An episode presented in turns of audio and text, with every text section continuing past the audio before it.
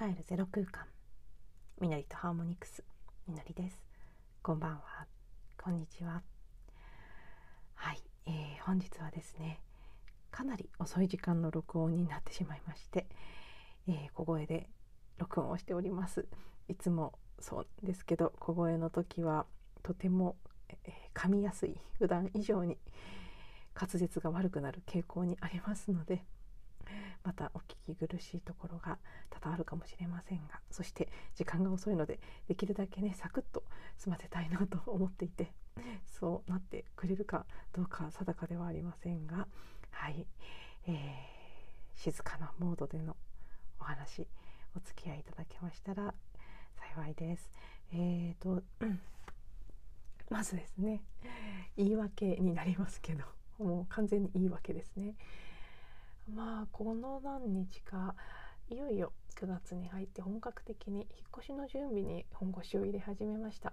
サンドヒーリングの学校の学びが一段落したということもありましてかなりあの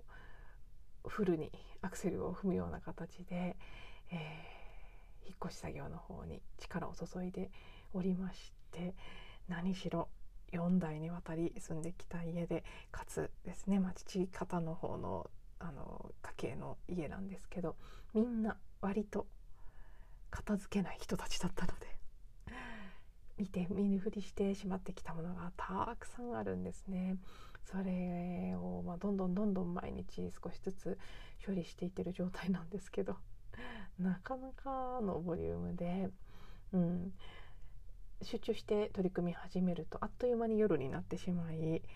夕方ぐらいになってからでもそろそろお散歩に行こうと思って少し出かけて帰ってきて晩ご飯を食べてなんてしているといつもも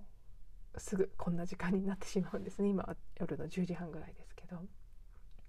そしてそこからあの片付けってね片付ける前一回散らかっちゃいますよね。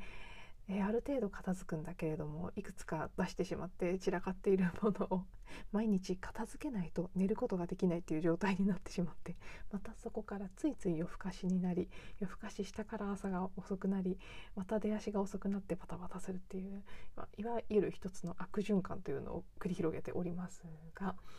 まあ、それも徐々に この新しいリズムに、ね、調整しながら慣れていって。実際引っ越しをする10月中旬ぐらいまではもう少しいいリズムで 過ごしていきたいななんて思いつつですね。かつやっぱり新居に行くとだいぶ生活が変わってきそうなので、うん、このポッドキャストの録音のタイミングであったり配信のタイミングであったりサイクルであったりっていうことも変わってくるのかななんていうことを今日も録音前におぼろげに感じたりもしてそういった変化が楽しみでもあり未知なのでね不安な部分もありでもやっぱり楽しみだなというね そんな一つ一つのことが終わりゆきそして始まってくるタイミングにあるこの9月になっております。ね本当にもう大きな変化なので私にとってはかなりドラスティックに人生が変わってくるんじゃないかなという気がしますね。あのより具体的なことも日が近づいてきたら、えー、どんどんシェアしていきたいなと思っていますけど、はい、今月末ぐらいからはもっと、えー、新しい住む場所のことなんかもお話ししていけるのかなというふうにおぼろげに思っております。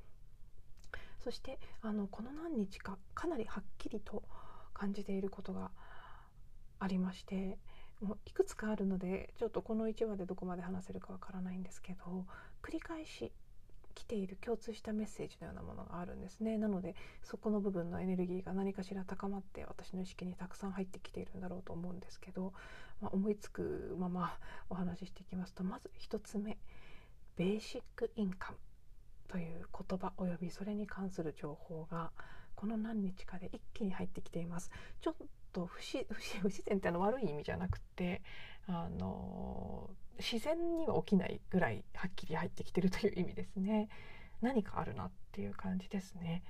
本当にこの23日で何回そのことを聞いてそして今までよりももっと具体的な形で情報が入ってくるようになったので何かしら水面下で動きがあった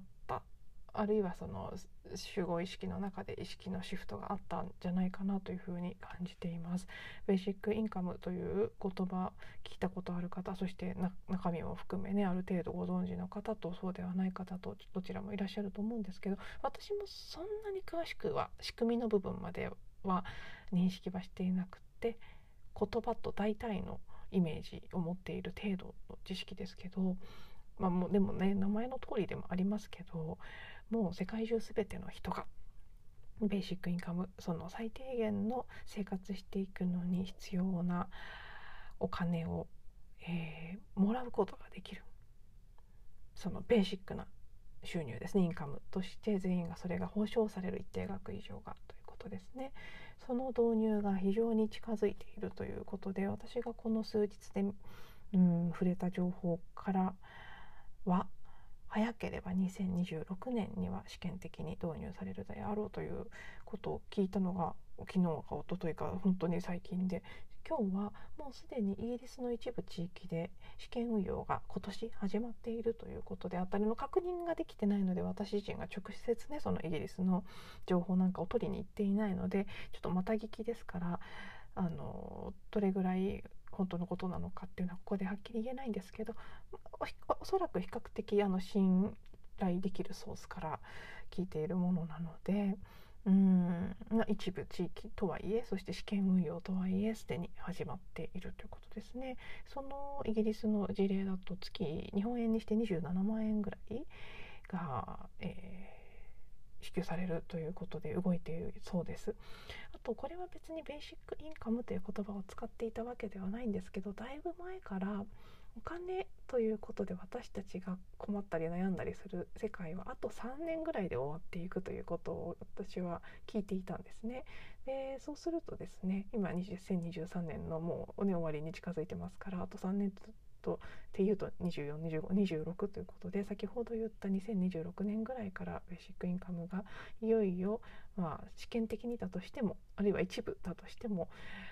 運用されるようになっていく導入されるようになっていくと言っている情報とほぼほぼタイミングも一致しますね。なので大体それぐらいのタイムラインで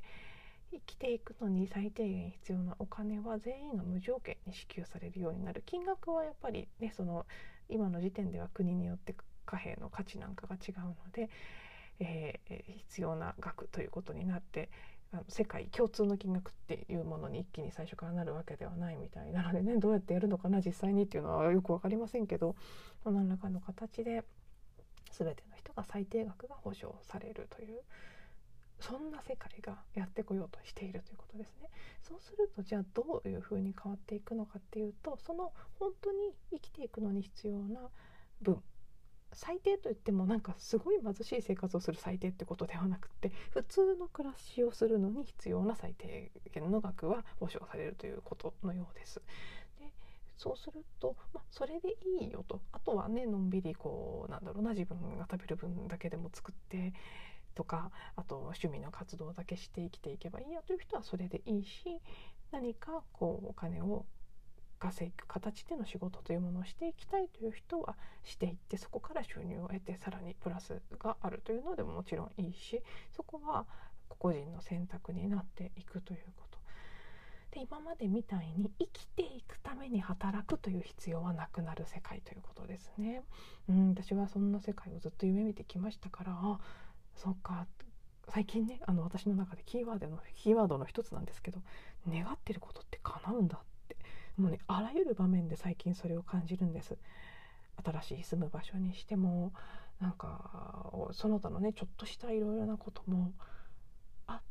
これってかつて自分が願ったことが叶ってるとかあこんなに思った通りになってるって気づかされることがすごく多いんですけどこのベーシックインカムのこともそうですね。ずっとそんな風にあのそのもちろん喜びを持って労働なり奉仕ということをするっていうのはね人間にとって例えば自分の才能を生かしてそれが人の役に立って喜んでもらってそこから、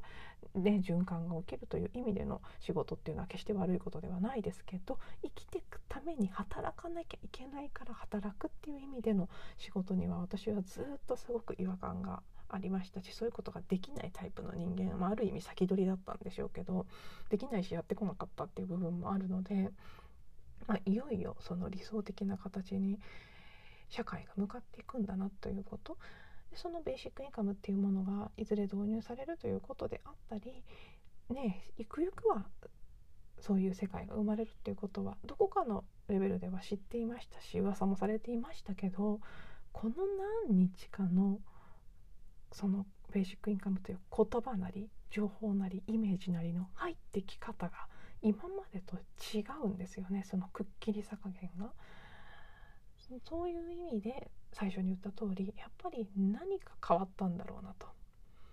うん、何かがシフトしたその余波がいろんな形で細かく見逃見過ごしてしまえば見過ごした気のせいで済むようなぐらいのレベルの、あの伝わってき方ですけど私の感覚ではあその何て言うんでしょうねちょっとずつその振動というか情報っていうのは常にちょっとずつ信号が送られて入ってきてたと思うんですけどその信号のボリュームがちょっと大きくなった感じですね。なのでよりくっきりと聞こえてくるようになったというこれはあくまでメタファーのね例えとしての感覚ですけどそういう感じでそのベーシックインカムというものがこより浮き上がってきた 感じがするこれ結構この数日で私の中で印象的なことの一つです。そしてもう一つはそことも関係してきていてさっきもちょっとちらっと触れたんですけどだからこその、まあ、それと必ずしもねだからっていうだけではなくその他の要素も含めてなんですけどより一層私たちは喜びとか楽しさとかそういったことを軸に生きている生きていく世界にどんどん近づいてるっていうことですね。今までのような何かを目指すとか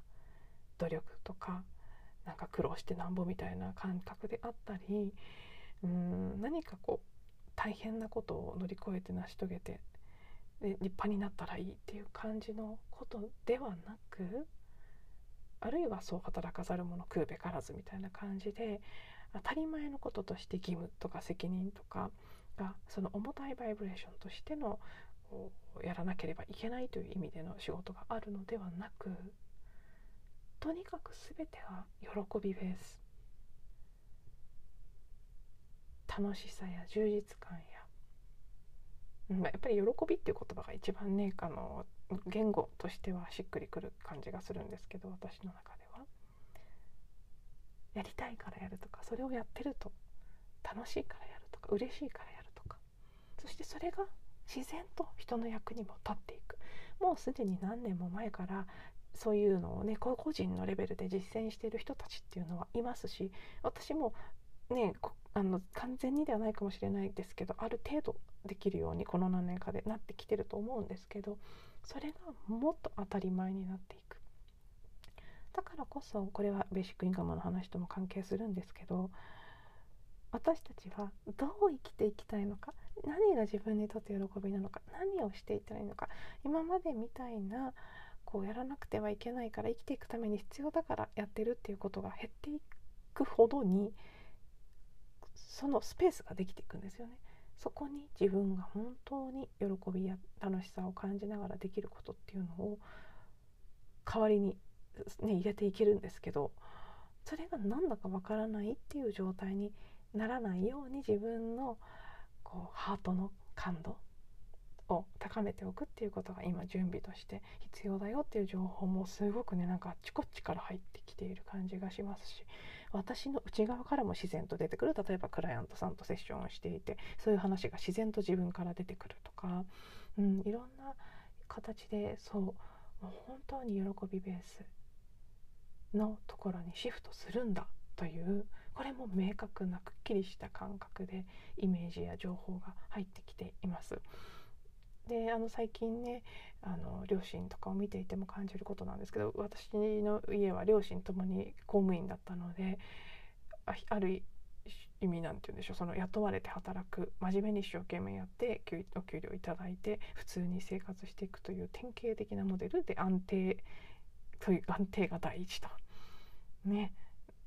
何のこうチャレンジとかもなくただ一定の額を一定の額って言ったらおかしいですけどまあね普通の他の企業なんかと比べるとあんまりこうアップダウンがない感じの安定した収入をして安定した仕事ぶりが評価されてみたいな人生を送ってきていて当然定年というものがあってもう定年して両親ともに10年ぐらい10年以上が過ぎていますから仕事を離れて長いんですねかなり。そうすると、まあ、とにかく暇そうだし生きがいとかやりがいのようなものがない状態これはねあの私たちの親世代までは当たり前のことだったので別に彼らが悪いわけじゃないんですけどよく会社員の頃もありましたその定年した特に男性に多い傾向ですけど定年退職してからやることがなくってでこのポカンと空いてしまった時間に今までは言われたことばっかりやってたから自分が何をしたいもわからないしやりたいにも人間関係ネットワークとかもないしどこに行って何どうしていいかもわからないしっていう風になってしまって結果ずっと家でテレビ見てたりずっと寝てたりっていう感じになってしまうっていうケースは、まあそのね、昭和の時代とか昭和平成ぐらいまでは当たり前だったと思うんです。で両親もやっぱりそういう風に生きている姿を見せられている中でまああのねその時代の人たちまでは定年退職後の話だったかもしれないけどこの先はなのでその定年退職を待たずしてその状態にみんながなる可能性があるっていうことですよね。うん、なので、まあ、なんとなくこう私にとってはすごくこう鏡として見せられている感じでもありクリーニングの機会をいただいてるという感じでもあり、ね、生きるっていうこと働くということいろいろな角度から考えさせられているような感じがあるんです。でなのでまあその真面目にきちんとこうしやって決められたことをちゃんとやってそれによって対価をもらってそれでやっと生きていけますという世界ではなくなっていくからこそ自分が本当は何をしたいのか本当に何をしたいのかどんなことをしていたら一番喜びがあるのかそして必ずその喜びが最もあるところに一番自分の才能が生かされるものもあるはずなんですよね。まあ、たまにねその下手の横好きでしたっけ？そんな感じのこともあるかもしれないですけど、まあ、でも仮にそれはね下手だったとしてもやっぱりその一番喜びがあるところに何かその人のそれをやる意味というのがあると思うんですよね。誰かに希望を与えるなりねうまい下手とは関係ない尺度できっとそこに何か まあまあそうそうじゃないケースもそれのでそれがいいとかそれが出たら楽しいっていうことが実はそうではなくて記憶だというケースもまああるとは思うんですけどそうそういうのをね混ぜ込むと意味がますます分かんなくなってしまうので一旦ねその好きというのが純粋な記憶とかではないところから来る本当の本質のハートからの思いとしての好きとか喜びがある純粋に純粋に喜びがあるっていうところだというふうに定義した場合やっぱりその喜びがあるところに最も自分が役に立てるものがあるとも言える。でそれによって何かがこう循環が起きていくしパズルのピースのようにみんな違ってそれがみんな合わさって完全な絵ができるというところを信頼したらそれぞれが、うん、自分の本当にやらやりたいこと喜びになることをした時それがそれぞれに必要なピースになって完璧に全体の絵が出来上がる。はずなんですよね。なかなか私たちの今までの思考の範囲ではそんなうまくいくとは思えないっていう反応が必ず、ね、出てくると思います。マインドはそういうのを返してくると思うんですけど。でも多分そうではないですよね。マインドが思うほどうまくいかないようにこの世界はできていなくってそれその本当にみんなが純粋に心から自分の本当の意味で心から望んでいることをやるっていうことをしていないからやりたいことがかぶっちゃったり誰もやりたくないことがあるような感じがしたりっていうふうに見えてるだけできっとその世界は成り立つんだと思うんですよね。でそこへ向かっていくためにもそうそのさ繰り返しになりますけど感じる感度ですね自分の喜びのありか自分の情熱のありかそしてひいてはそれが自分の才能のありかにもなってくるその部分を感じる感度というのを養っていく必要があるし、まあ、とにかく喜びだと最優先は喜びだという感じのものがガンガンと入ってきてる気がします。うん、そうですね、まあ、大きくはこの2つがこの数日特に際立って私の中に流れ込んできている感じがするメッセージとか情報キーワードかなという気がします。うん、あとはそうですね。もうちょっと自分のこれはどちらかというと個人的な感覚かもしれないんですけどあの